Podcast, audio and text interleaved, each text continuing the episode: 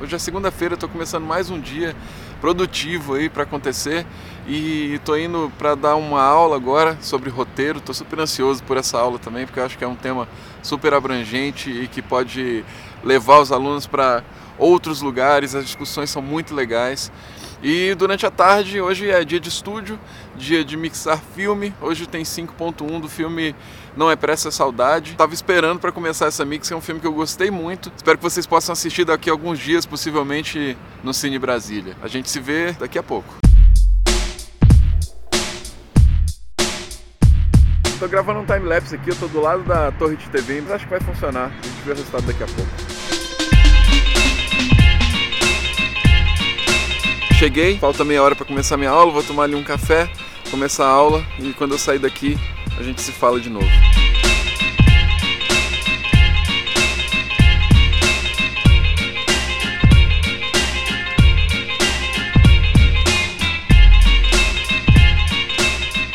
Então, acabei de sair da aula de roteiro que eu tava dando aqui na NTT. Cara, foi muito legal, as melhores aulas que eu dei aqui. Porque foi muito bom porque o pessoal conseguiu sacar realmente a importância do roteiro e como você pode expandir todo o seu conteúdo a partir do momento que você começa, desde um planejamento bem feito, né, uma história bem contada, você realmente pensar nos pilares, né, e que você pode transmitir histórias em todos os lugares, né? Por mais que o vídeo deles seja de uma forma institucional, eles conseguiram sacar como eles podem melhorar as histórias deles e contar essa informação de uma maneira mais eficaz. Foi legal mesmo.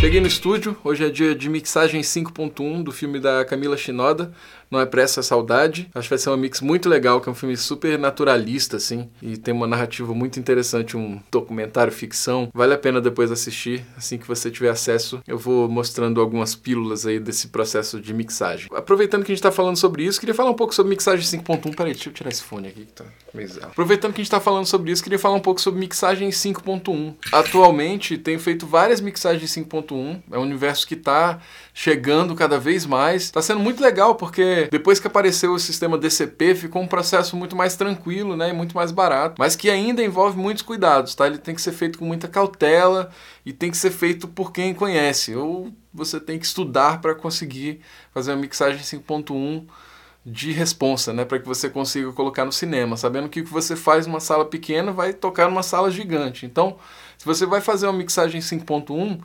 faz no seu estúdio, né?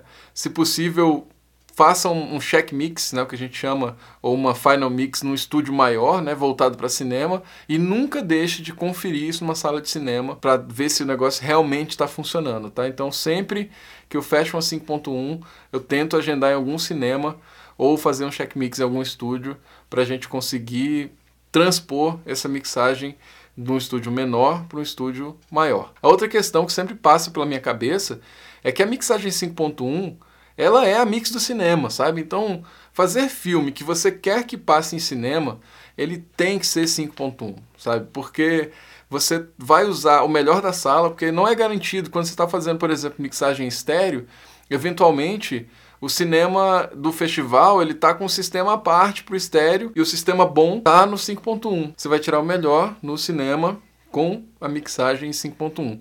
Outra questão importantíssima que eu costumo falar é a questão da caixa central. Em salas muito grandes, a caixa central, ela centraliza o som e direciona, né? ela amarra o som, o principal do som, né, que seria o diálogo, na caixa central e amarra na tela, né? Você cria esse ponto referencial para o espectador na tela.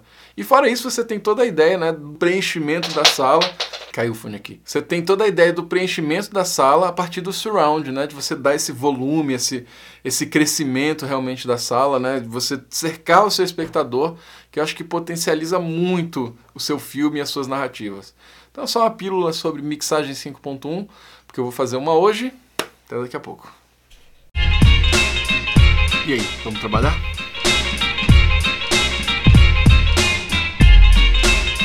Bem, agora eu tô aqui na minha salinha fazendo arte DVD no Photoshop. Isso é outra coisa que de vez em quando a gente tem que saber fazer também, sabe? Um pouco de arte para que você possa fazer uma entrega mais personalizada, sabe? Esse projeto especificamente, que era a cobertura da exposição do Iva de Granata, eles pedem que você entregue um DVD com o material.